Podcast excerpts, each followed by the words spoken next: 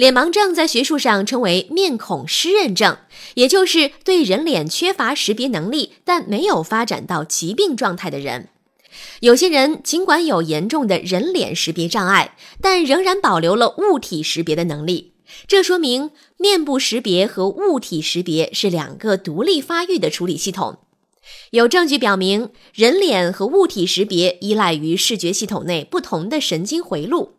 明尼苏达大学的研究人员做了一项关于成人发展性脸盲症的研究，对六名五到十二岁先天性脸盲儿童进行了评估，每人对两个不同面部进行记忆测试，而且保证两个测试的格式和难度都与面部记忆测试相匹配。